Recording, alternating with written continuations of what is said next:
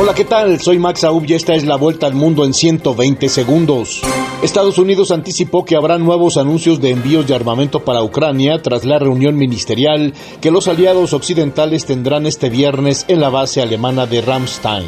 Al menos 18 personas, incluyendo el ministro del Interior de Ucrania y tres niños, murieron en un accidente de un helicóptero el miércoles en las afueras de Kiev. La secretaria del Tesoro de Estados Unidos, Janet Yellen, se reunió este miércoles con su homólogo chino y prometió un esfuerzo para manejar las diferencias y evitar que la competencia se convierta en algo cercano a un conflicto mientras las dos naciones intentan descongelar sus relaciones. Los presidentes de Colombia, Ecuador y Costa Rica debaten hoy en Davos la cumbre económica que se realiza en Suiza sobre cómo los diversos liderazgos están redefiniendo las políticas internas, económicas y sociales en América Latina y qué papel global puede tener la región.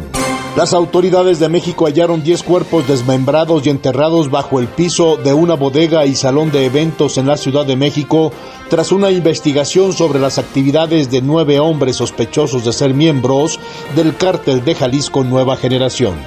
El Consejo Permanente de la Organización de los Estados Americanos, OEA, analiza la situación de Perú sumido en una grave crisis tras el fallido autogolpe del ahora exmandatario Pedro Castillo. Cientos de manifestantes recorrieron el centro histórico de Lima mientras que grupos de ciudadanos partieron desde varias regiones del sur del país hacia la capital para sumarse a las protestas que pide la renuncia de la presidente de Perú, Dina Boluarte. La oficina del Procurador General de Brasil ha presentado sus primeras acusaciones contra algunas de las miles de personas que, según las autoridades, irrumpieron en edificios de gobierno para tratar de revertir la derrota del expresidente Jair Bolsonaro en la elección de octubre. Esta fue la vuelta al mundo en 120 segundos.